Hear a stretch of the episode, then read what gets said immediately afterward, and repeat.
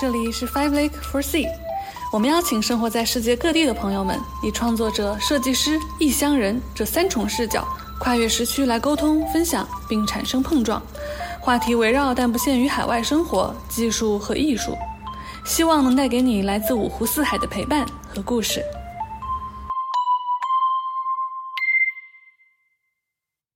大家好，欢迎收听本期的五湖四海节目。今天我胡点小神特别高兴，请来了嘉宾 Mago，跟我们一起聊一聊世界各地的口音和语音识别啊。那在我们开始聊天之前，我们想跟大家分享这四种来自世界各地的英文口音，大家可以猜猜它们对应的都是哪里？Hi, I'm Felix. And I'm one of the co founders at ADP Lease, and we're on a mission to give every person around the world the freedom to grow together. A human being should be able to change a diaper, plan an invasion, butcher a hog, con a ship, design a building, write a sonnet, balance accounts, build a wall, set a bone, comfort the dying,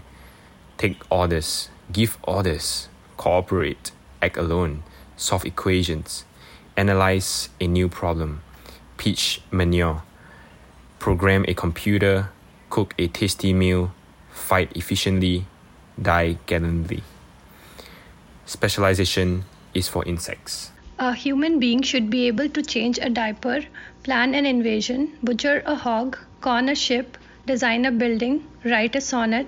balance accounts, build a wall, set a bone, comfort the dying, take orders, give orders, cooperate, okay. act alone, solve equations, mm-hmm. analyze a new problem, pitch manure, program a computer, cook a tasty meal, fight efficiently, die gallantly. Socialization is for insects. A human being should be able to change a diaper, plan an invasion, butter a hog, con a shape, design a building, write a sonnet, balance accounts build a wall, set a bone, comfort dying, take orders, give orders, cooperate, act alone, solve equations, analysis a new problem, pitch manure, program a computer, cook a tasty meal, fight efficiently, die gallantly. Specialization is for insects. A human being should be able to change a diaper plan an invasion, butcher a hog, can a ship, design a building, write a sonnet, balance accounts, build a wall, set a bone, comfort the dying, take orders, give orders, cooperate, act alone, solve equations, analyze a new problem, pitch manual, program a computer, cook a tasty meal, fight efficiently, die gallantly. Specialization is for insects. 严格来说，这不是日式英语，它是完全用日语的假名把一段英语来读出来了。所以，如果一个日本人真的把英语读成这样的话，那他可能是英语非常非常糟糕的一类了。实际上，日本人读出来还是会比这个要好很多的。啊，那在我们在聊这四个口音以及世界其他口音之前，我们让 Migo 来给我们做一个简单的自我介绍吧。好，大家好，我是 Migo，嗯，我现在是在 Meta 上班，在这里做是呃语音方面的工作，之前做的是声音事件检测，然后现在开始做语音合成，呃，然后之前在 CMU 读过博士，然后也是学习语音方面的，呃，研究语音方面的课题，呃，包括说话人识别，然后关键词检测，还有。声音事件检测之类的，嗯，然后我在业余时间学了很多门外语，包括日语、韩语、西班牙语、法语，还有越南语，所以对这些语言的口音呢，也是有一点印象。尤其是用日式口音来读英语，还算是我的一个呃特技吧。应该说日式是比较自由的，我可以试一下读这一段。好啊，你试试。啊，A human being should be able to change a diaper. Plan an invasion, butcher a hog, corner a ship, design a building, write a sonnet, balance accounts。那你教教我们，你教教我们，我也想学。你教教我们，就是怎么怎么转换成日式英语的这个？有这么几个，对，一个是最后一个辅音，一个单词最后的辅音一定要加一个元音结尾。一般情况下就是加 u，比如说这里面的那个 hug，对，就要说 hug。那每个单词都得这么处理？呃，以以这种爆破音结尾的，对，就是除了鼻音，嗯，就除了嗯结尾的，基本上都要加这个。比如 sheep 也是，对，sheep 也是要念 sheep。我刚刚听你念那个 building 也很很神奇，是 building 个有个什么音好像。对，对，像 ng 最后这个 g 它也是要加一个 u 念出来的。哦，那 dying 难道是 dying？对，也是要念成 dying。对，这个应该是最大的特点。然后第二个特点就是不分 l 和 r。对，呃，不分 l 和 r，它其实是发成呃，他们认为是 r 的音，但是在我们听来会更像 l。嗯，比如说，呃，像这个 building，然后这个地方的 l，它其实就是呃，这个因为它也是在一个音节结尾的 l，对吧？所以也是要加一个 u，所以就念成了 building。对，是是那个 l 到底是读成 l 还是 r？呃，它是就是那个 flap 那个音。嗯。呃，那比如 computer 这里有 r，computer 怎么读？像这种，如果是它跟是一个元音字母组合里的话，它这个 r 就是不念出来的，就这个这个 er 就是作为一个整体。然后这这是另一个特点，它的因为日语的元音非常少，只有 r、e、u、a、o 这五个，而英语的元音特别的多，所以它就会有把很多的元音给合并。那像这个 a 这个元音呢，它就会合并到 r 里面去，所以 computer 就会念成 computer。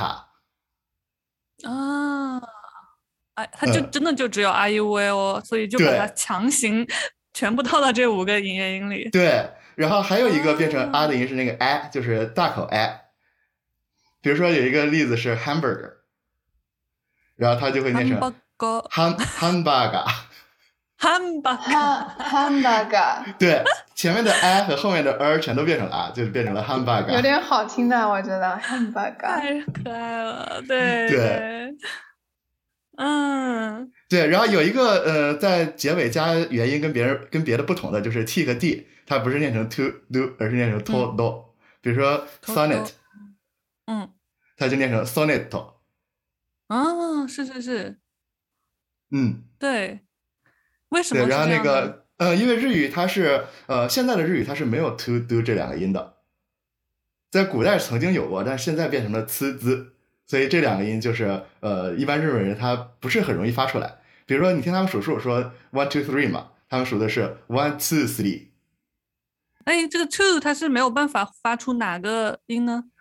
对，因为在日语的历史演变过程中 two 这个音变成了 c，所以他们读 two 就变成 c。你有没有研究过这个演变？就是它这个是怎么演变出来的？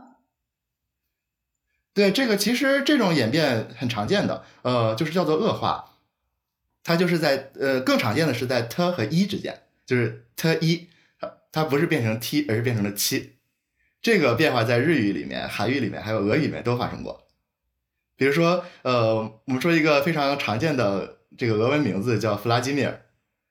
也许大家知道它的拼写是 V L A D I M I R，中间的拼写是 D I，但是它不念 D 而念 G，所以是 Vladimir，怎么怎么读呢？呃，弗拉基米尔大概是这样的。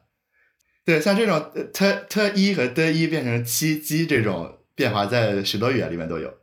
哎，这还挺有意思，是在不同的语言里面有相同的变化。对。对，只不过日语它特殊的一点是，它 t 和 u 也发生了这种变化，就是 t u 不是 to 而是 c，然后 d u 不是 do 而是 z。你这个特技表演起来还是有一定难度的，还不是瞬间就能学会的。嗯 嗯，其实我这边还很想聊一下，就是那我们平常都听过哪些比较有特点的口音，我们如何去分辨？我们可不可以大家总结一下，然后这样也可以帮助大家更好的，尤其是呃没有太出国或者没有太去接触到不同口音的这些朋友们，可以快速的掌握一个了解这个人可能是在说哪个地方口音英语的这样秘籍。嗯，呃，比如说印度口音，这个在美国的工作里面就是会经常听到的，因为我们会有很多的印度同事，感觉它印度口音的一个特点是重音的音节会变成声调而不是平调。比如说，印我印象比较深的一个是《少年派》里面的那只老虎的名字，就里面派在叫老虎的时候，就是老虎的名字叫做 Richard Parker。以我们比较熟悉的英语口音来看的话，就是 Richard Parker 这两个重音节都是平的。但是少年派在叫那个老虎的时候，说的是 Richard Parker。嗯，觉得好像啊。这个口技了得。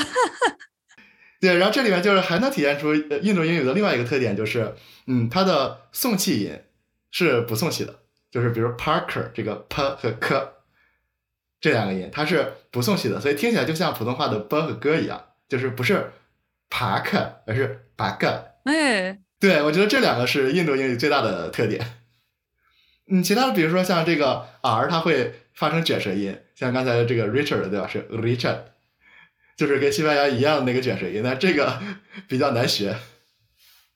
是，那他们这个印度口音都呃，就是印度口音是因为他们印度语里有这个发音吗？就他们为什么会变成这样？对，其实也是因为母语的影响。是这样子啊，印度的各种语言一般来说，像这种爆破音是分成四种的。它从拼写上来看，就是把它转写成英文字母之后，一般是这样的。比如说以这个呃。P B 这一系列来说，它会有一个单独的 P，但是不送气的，所以听起来就是跟普通话的 b 是一样的，就是读的 b。然后会有一个 P H，这个 H 代表送气，那所以 P H 呢听起来跟普通话的 p 是一样的。像英语里边的 P H 一般都念 f 了，呃，但比如说一些这种印度的专有的专有名词，然后这种变成英语之后，虽然 P H 的我一下想不出例子来啊，呃。对，比如说，比如说像其他的像 T H K H 这种，比如说印度有一个专门的数字单位叫 lakh，是一后面五个零还是七个零的，我记不太清了。这个 lakh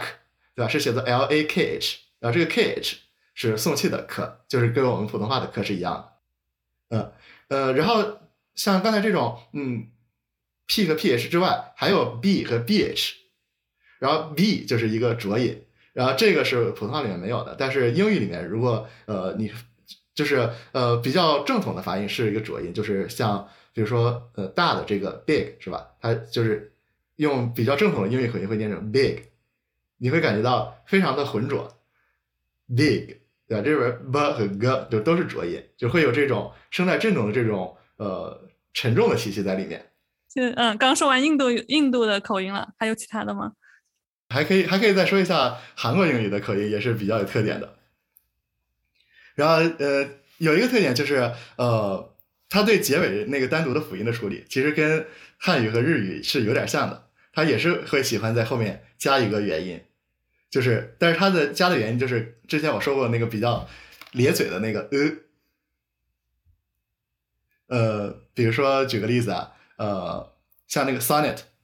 呃，它会念成 sonnet。它是加这个呃的音，呃，但是呢，因为韩语它本身是可以有一些辅音在结尾的，所以它不见得单词结尾的辅音都会加上一个呃，有一些它是可以单独发出来的，嗯，比如说我想有什么例子，比如说 hot，它就不是念成 hot，而是念成 ha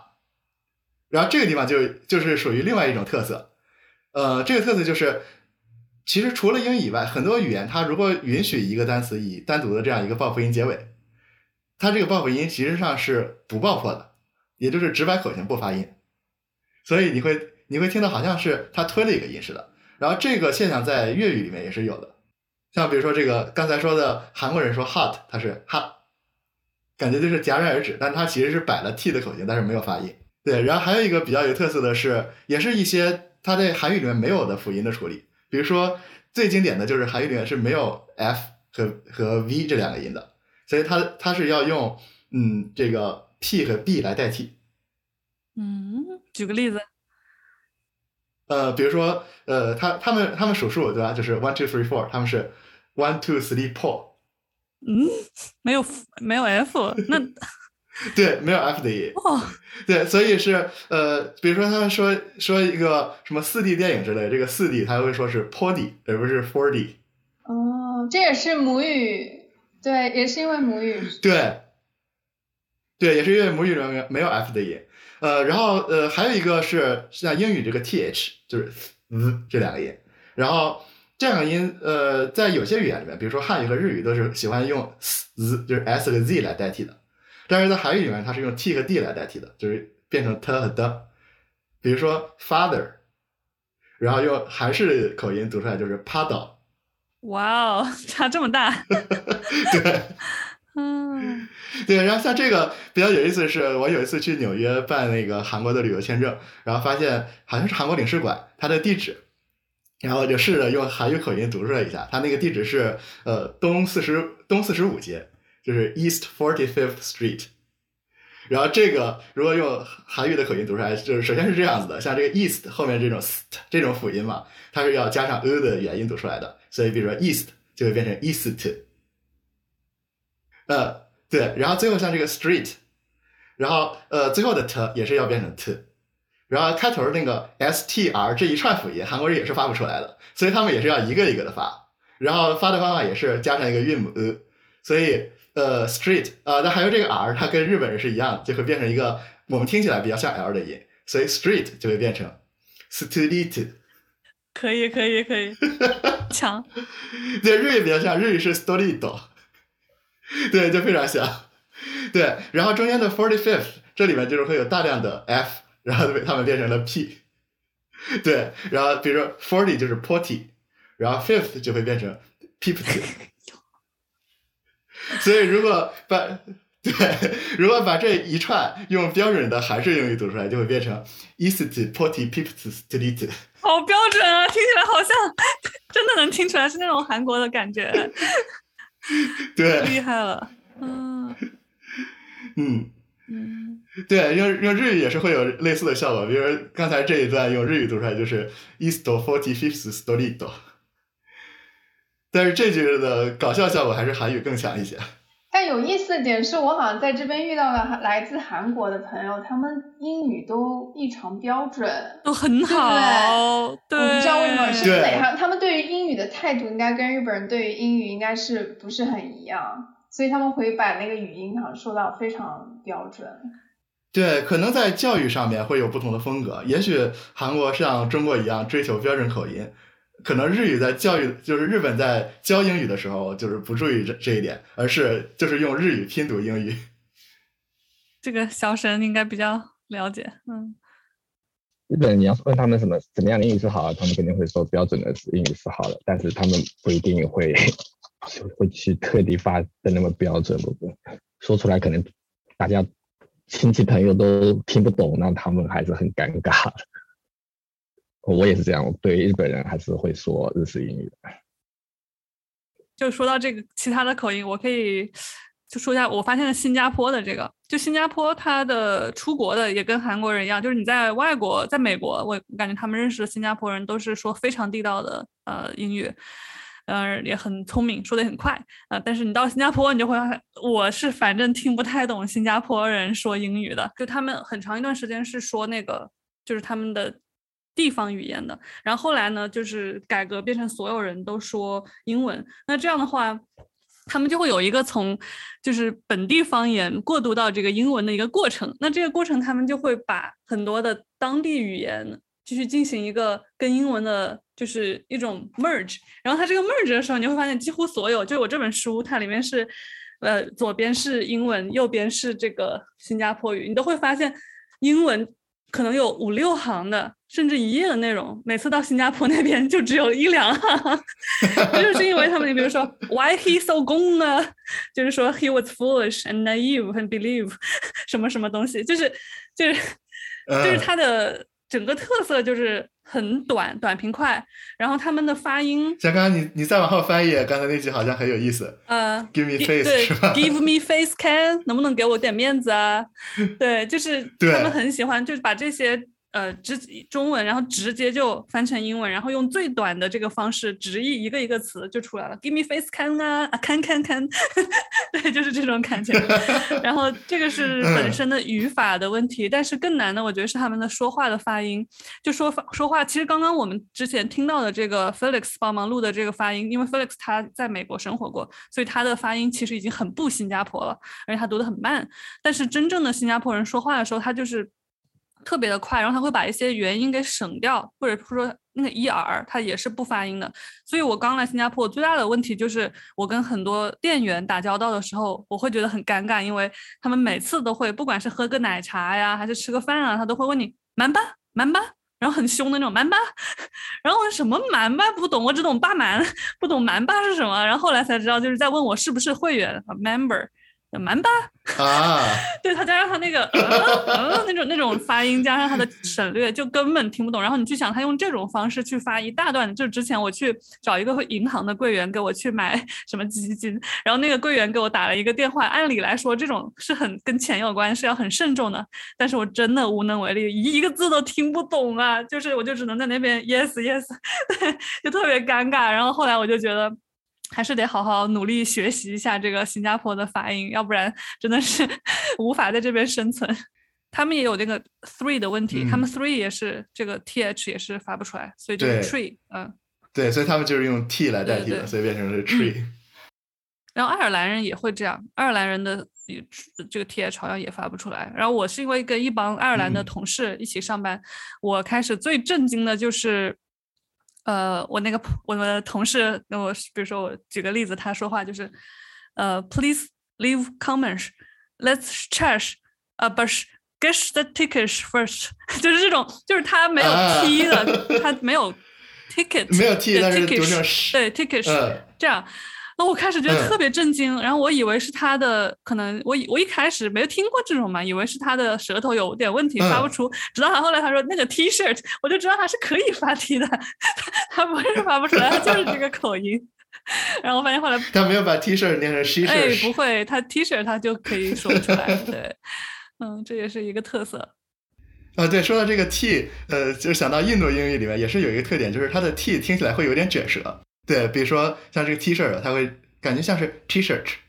就是会有一点像那个刚才你说的爱尔兰口音，就是好，应该是也是因为就是印度的当地的各种语言里面是有两套 T 的，然后有一套就是比较卷舌，然后他们会感觉这个卷舌的跟英语的 T 更像，所以他们就会用这个卷舌的 T 来读英语。嗯，比如还有一个呃比较有特点的是这个法国的口音。呃，也是其其中字母 R 的这个发音，像刚才我说的，像这个呃西班牙语有一些语言，它这个 R 是要颤的，颤起来的，像这个呃印印度口音的英语里面也是是这样子的，这个叫小舌颤音，而法语呢，它是大舌颤音，是在就是嗓子眼里边颤，是这样 好难发音啊。对，就是很多人形容是比较像吐痰，对。对，然后呃，像法文说英语呢，往往这个 r 它就是直接会用它法语里面这个呃的音来代替，因为不太会造成混淆，因为法语里面没有英语那种 r 的音，所以它就直接代替了，不会造成混淆。那比如说一些典型的例子，像这个呃 river，它就会念 river，嗯，river 这样子。对，呃，像后面的 er，然后法文一般也是会分开念，就是 e 单独发 a 的音，然后那个后面的 r 发呃的音，所以 river 就会变成 river。哦，还是真有点法国的味道哈。意大利语呢，有会的吗？啊，意大利语虽然我不会，但是呃，对这个印象还是有的。然后它的特点是那个重读音节是降调，像刚才说的，就是英语的重读音节，你感觉是平调，然后印式印度口音的英语是升调，然后意大利式的呢，它就是降调。呃，比如说我们说一些这个意大利的常见的食物的名字，比如说 spaghetti，然后它就会念成 spaghetti 这样。你一说就感觉有点那味道了哈。对对，比如说那个那个千层面是吧，lasagna 是吧？呃，就是英语念 lasagna，但是意大利语就念 lasagna。嗯。不过在意大利的例子，我觉得比较有趣的是那些话词，像 spaghetti 这些本来就是意大利语吧，然后是我们总是用英语的在读意大利的单词啊，其实是。像很多这种食物都是直接直接拿进来的，尤其像这种呃面食。像其他的一些面，比如说这个呃 fettuccine、farfalle 这种都是呃直接把意大利语拿过来的，因为英语实在是呃应对不了这么多不同种类的面食。然后如果你给翻译一个名字的话，大家又不知道是什么。嗯，对的，这还有比如说像一些品牌，像呃，就以前我一直一开始我读 Chanel Chanel。我说这不 channel 吗？这不就是为什么要读 Chanel？对，其实也是去贴近原来那个语言的发音，像法语那个，它就是读的 Chanel。那个 Zara，那个他那个 Zara，Zara，像我们英语很好像会读 Zara，然后好像它本意还是葡萄牙语还是西班牙语，我忘了，反正是啊对，然后好像是都有，嗯嗯，反正差有这个报。对，像西班牙的那个字母 Z 是读成英语的 T 是那个音，就是。Sara，嗯，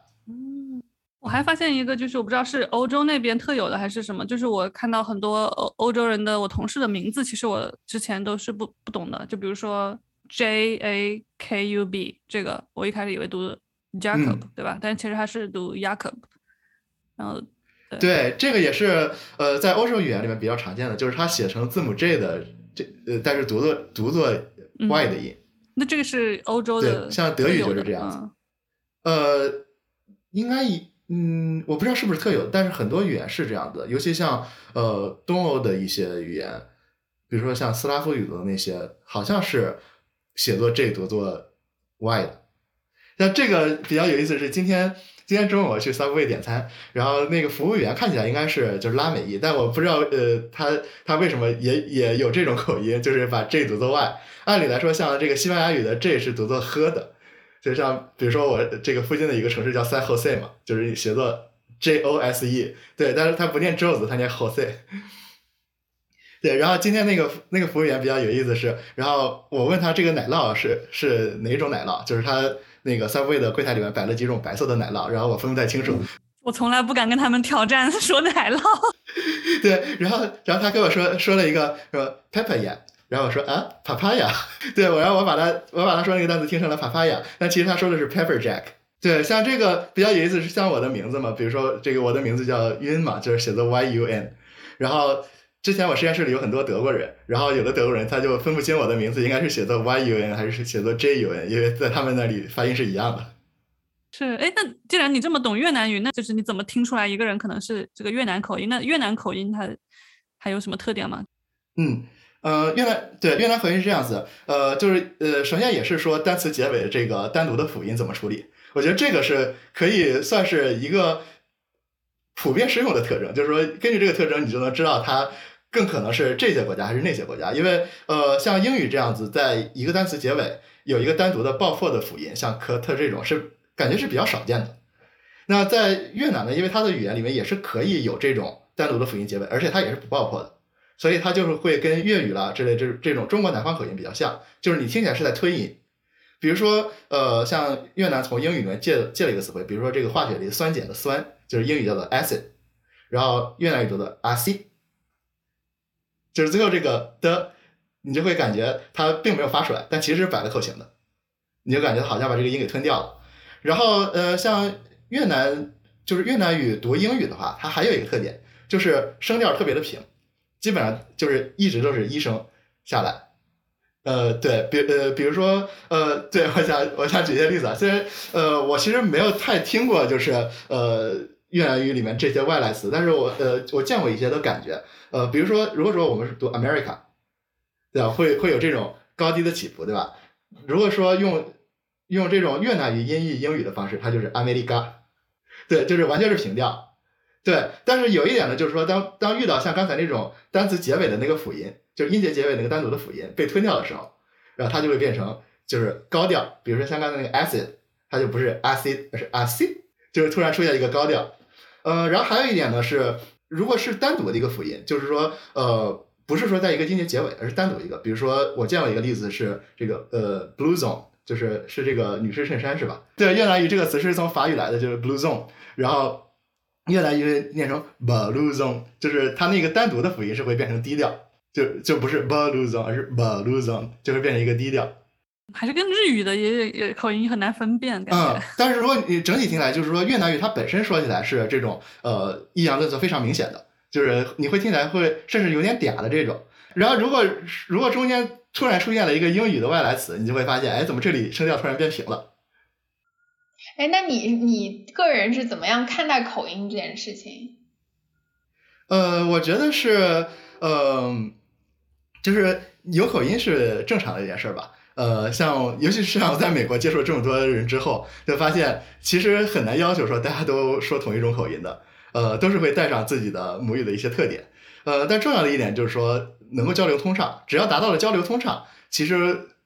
不用去追求口音标准，但如果说你的口音会经常导致误解或者别人听不懂，那还是需要练一练的。呃，你可以找一种你觉得比较容易学的口音去学一下就好。对我对口音的这个呃认识其实变化很大，就是我小时候我是湖南嘛，我们那边就是口音都特别的重，就是哪怕是有在湖南上过大学的同学，肯定是吐槽过这个事儿的，就是发现很多老师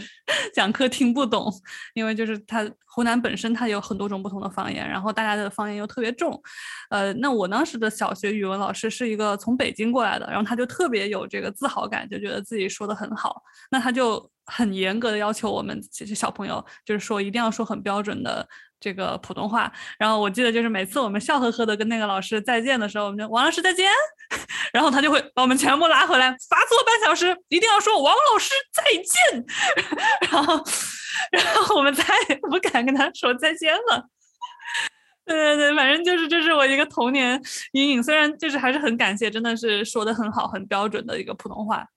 但是就是呃后来导致我很长一段时间我都会有一种对这个。自己的口音有一种自卑或者害怕，不敢去说这个呃长沙话，或者觉得说这个就是不好，嗯，说普通话就是好。然后，但是慢慢的就是随着呃我到后来到到其他外地啊碰到很多人，然后他们就会说，哎，你这个口音很可爱哦。就是我之前去北京的时候，我尝试过。就是要用比较标准这种有点嗲的普通话跟大家说话，然后就被所有人所鄙视。他说：“你还是回来吧，就是你算了吧，你还是别改了，你又不做 sales，你不用这样。”对，然后后来我就嗯，然后我尤其是碰到一些呃，如果有一个人跟我说：“哎，他也是湖南来的，或者湖北的，就是跟我隔得比较近的，我就会秒变素普，就哦，哎，你也是湖南来的，那不是，那我们这是多好的，我们随便怎么说，就变成这种口音了。”那口音对于这个语音识别有什么？嗯，在语音识别里面，嗯，在语音识别里面，其实我们是会对不同口音的英语，呃，训练不同的系统。像我们有英式英语、美式英语，然后澳大利亚英语、印度英语等，就是每一种主流的口音都会有一个专门的系统来识别。像技术上，其实这个这里面就是还可以深挖一点，比如说，如果如果像我刚才说的，呃，你是想做好几个不同的系统，分别应对不同的口音。但如果说你这几个系统分别独立的去训练，那就那就需要非常大量的训练数据，而且你是需要每一种口音都有大量的训练数据。那对于一些相对小众的口音，比如说日式英语，可能你不太容易搜集到那么多的数据。所以这里面其实还是会有一些技术，就是呃有一种技术叫做多语种语音，呃呃不是多不是多语种了，呃其实在这个里面跟多语种有点像，就是你把各种口音的英语呃英语放在一起去训练一个系统。然后呢，呃，对你让它呃这样一个系统能够识别不同口音的，呃，然后呢，你在这上面再去呃微调一下，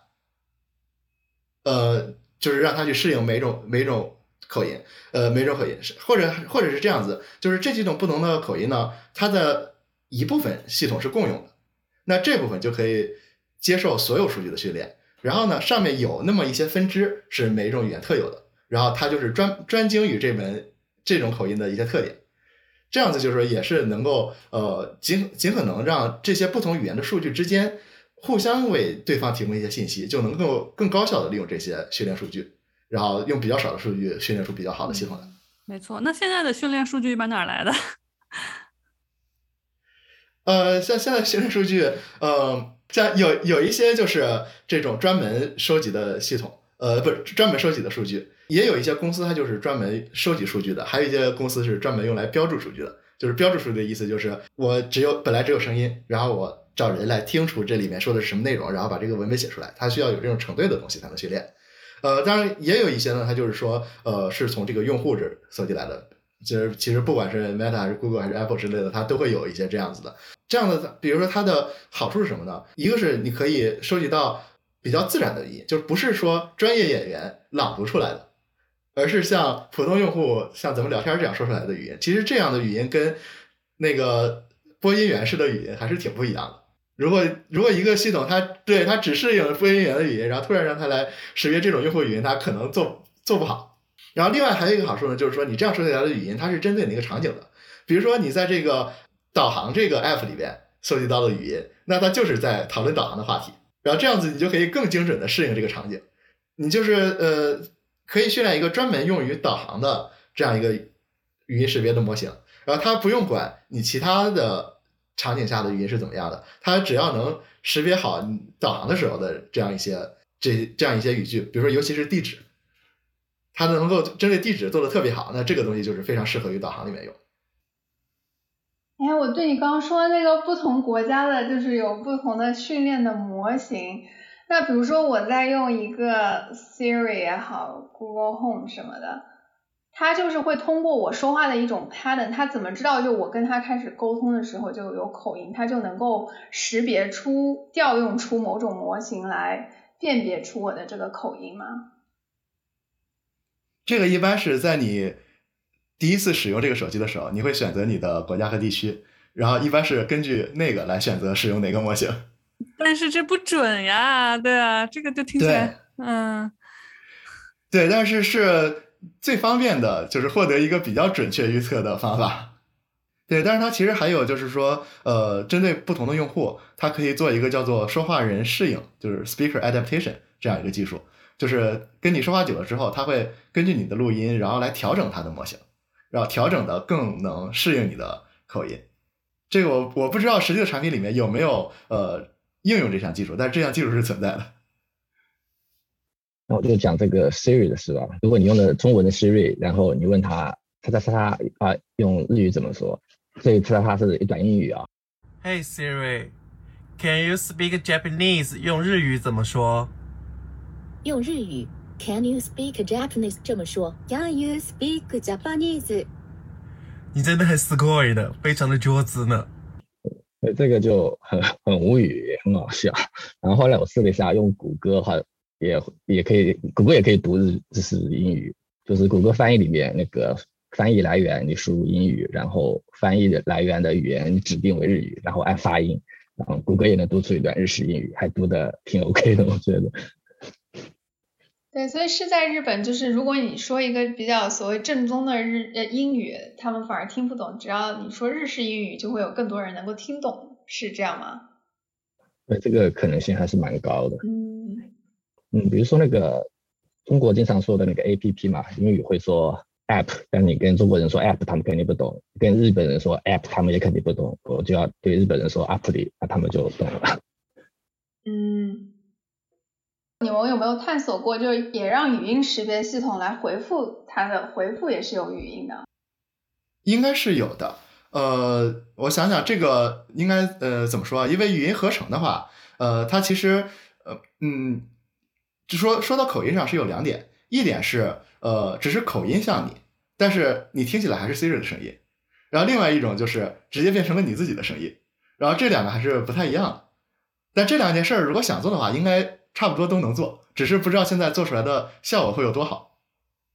一般经验是，如果你想完全模仿一个人的发音的话，你会需要他的就是比较干净的录音，就质量高的录音，大概几个小时。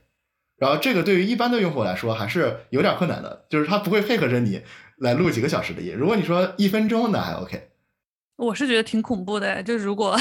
如果我跟一个这个机器说我的索普，然后他给我回一个索普，我会觉得啊，就是因为这个让我会觉得它就是机器它本身跟我不一样这件事情，我会希望它能够很明显。这就是为什么当时那个语音电话打过去，那个对方那个机器有那嗯那种那种等的的时候的声音，会让人觉得很恐怖，就它太过于逼真。对，这个就是恐怖谷现象，在这种语音合成之类的用机器模仿人的时候，是会会遇到这个现象。就是到了某一程度之后，你会发现大家开始害怕你这个东西了。就是其实这个就说明你已经模仿的比较像，但是还不够像。嗯，就是我就觉得机器就该有机器的样子，你就你就说你那种不不标准的那种，或者就你就说你那个机器的发音，就是我希望这样我才能够去辨别你是机器还是人。如果机器太像人，对，就很恐怖。对，像我觉得，对，在语音识别里边，我觉得现在机器如果说还有比较弱的一点，就是比如说我有时候会看公司里面开会的时候，它这个呃自动识别出来的字幕嘛。呃，我觉得它比较弱的一点就是，呃，你比如你开这个会的时候，会有这个语境，然后这个语境里面会有一些专业术语，然后碰上这些专业术语的时候，它往往对，往往就是就是识别的比较乱七八糟，尤其像一些这种首字母缩写，但是像这种首字母缩写，呃，但是对于人来说也是比较困难的，除非你是这个领域内的人，对，呃，那这个东西就是说，呃，是需要你呃有意识的去。做一些改进的，就是在这个呃语音识别系统里面，那就是说你要让这个系统知道你现在是一种怎样的语境，比如说你现在是在讨论这个计算机科学的话题，然后你要把这些缩写什么的加到词库里面去，然后让他知道你在说这些词。像其实这点也比较像人，就是说，如果你去旁听一个会议，如果你提前知道这个会议的主题的话，那其实你在听的时候也是会呃更能听懂一些。是的，是的，是的。就我刚开始做那个用户访谈的时候，就双重难受。就一重就是我找了很多受访者，比如说他们在不同的国家，有法国的、德国的，有印度的，有还有缅甸的。就跟他们聊，首先他们就有一个口语障碍，就是在我听来有口音的不同，就已经很难听懂了。再然后我聊的都是那个。都是很硬核的数据库的知识，有很多的专业词汇，然后我又不懂他们说的是哪一个专业词汇，然后我看那个 script 就是他 Zoom 翻译出来那个我也看不懂，他就瞎翻，他很多那些专业词他不懂在说什么，就就随便找一个，然后最后就是七零八落，就我很多要听十几遍，然后都听不明白，我只好去找我同事比较懂的人帮忙听，嗯，就是 对，对，像这种啊，你找一个专业类的人，他听就比较容易听懂。然后还有一个就是好人。会更加就我们说话的时候是非常讲语境的，就比如说举个例子，I'm fine。就比如说你，当然我们目前的这个语音识别还是以这种你在说些什么这个信息为主的，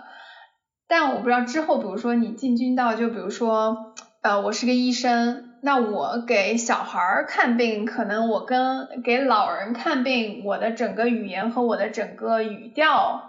可能都是不一样的，就这方面，在现在你们这个领域有哪些比较有意思的讨论？嗯嗯，比较有意思的，比如说像这个，其实现在是有在研究的。像最近几年比较火的一项研究就是聊天机器人，像这个人机对话，在比如说十年前，大家可能更多的研究的是完成任务型的这种。人机对话，比如说这个机器要帮你订票，所以它要问你，呃，你是从哪儿出发到哪儿去，想什么时间走，然后想花多少钱之类的，然后它给你找出票来，然后问你啊，是不是要这张票？你说 yes or no 之类的，就是一种比较机械的完成任务似的。而现在呢，就是因为这个语音识别也好了一些嘛，就是说，呃，识别就是没有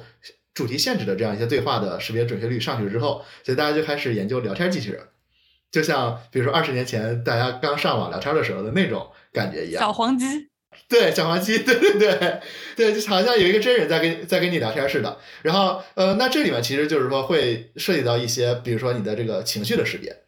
比如说你在你聊着聊着，你现在是高兴还是难过还是生气等等，就会有这样这样一方面的识别。然后还有一个比较有意思的是，像刚才阿伟也提到的，就是面对不同的这个用户，比如说年龄层，然后性别之类的，你可能会用一种不同的风格去跟他对话。然后这个事情，呃，就是我的博士导师应该是在零几年，是零七还是零九年，呃的时候做过一个呃类似的研究，就是在这种电话客服的这样一个场景下，然后然后一般来讲，呃，是你这个客服使用的声音跟你的用户的这个比如说年龄、性别什么的，呃，应该是尤其是年龄，就是比较接近比较好，就是呃，比如说。年轻人他会喜欢呃年轻的一个年轻的声音跟他说话，然后中年人可能喜欢一个中年人跟他说话，但有意思的是老年人不喜欢老年人跟他说话，他也喜欢一个比如说中年人这种稍微年轻一些的声音跟他说话。那这种就是你比较难以预料的，但是通过实验你是能找到一些有意思的结论的。我有个痛点就是，呃，像我们中国人住在日本的话，比如说最习惯的说话方式还是中文嘛，所以用语音助手的时候，希望默认的语言是中文。但是实际很多需要问的东西，它又是日语的，然后就我们的一个需求就是，我可以中日掺杂着问一些语音助手的问题，但是目目前还没碰到过个那么智能的呃语音助手。比如说日语实际上还要复杂点，它日本它很多餐厅名字它是法语啊，什么乱七八糟各种语言都有的，我甚至我自己都不会读。嗯，对，这个也是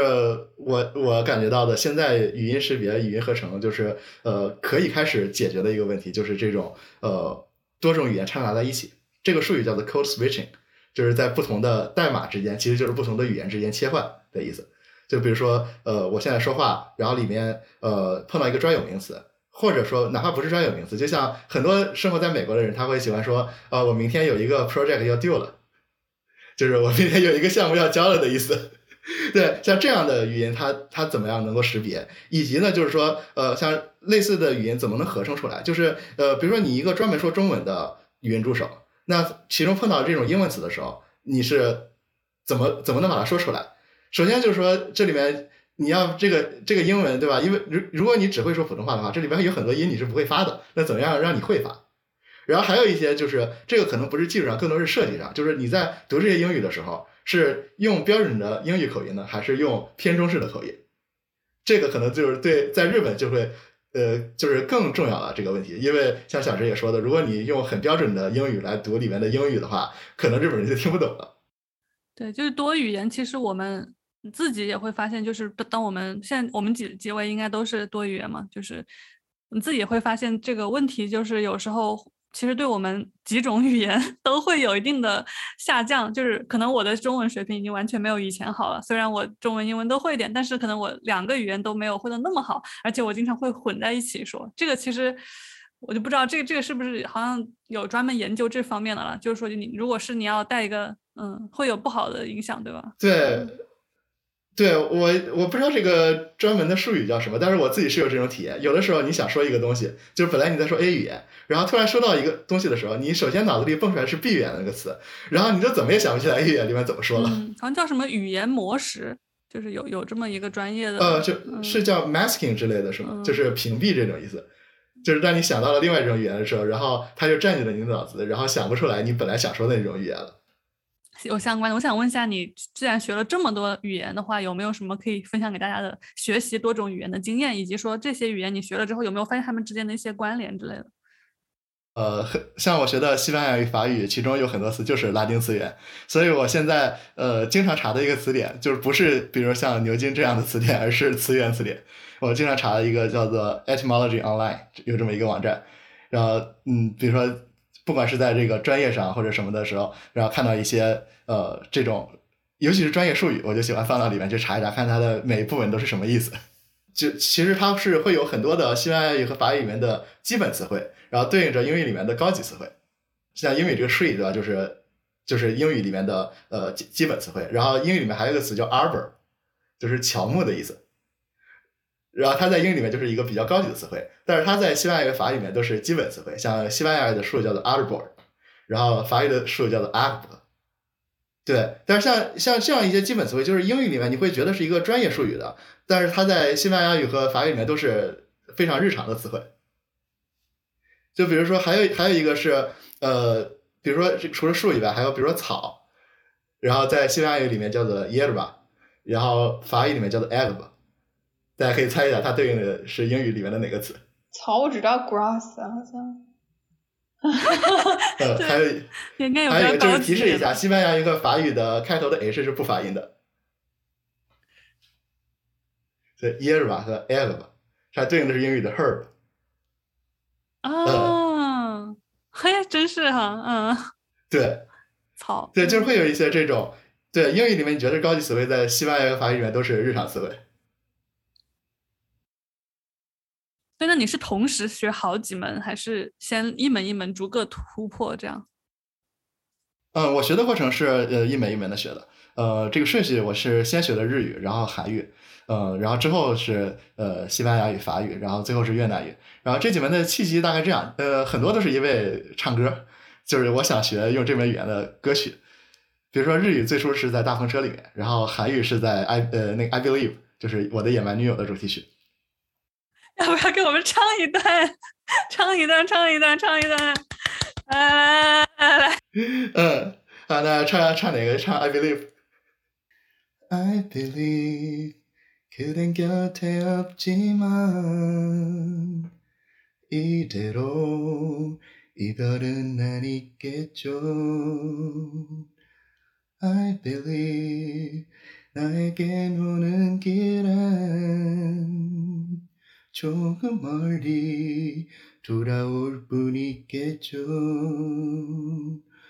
모두 지나간 그 기억 속에서 내가 너를 아프게 하며 눈물을 만들죠.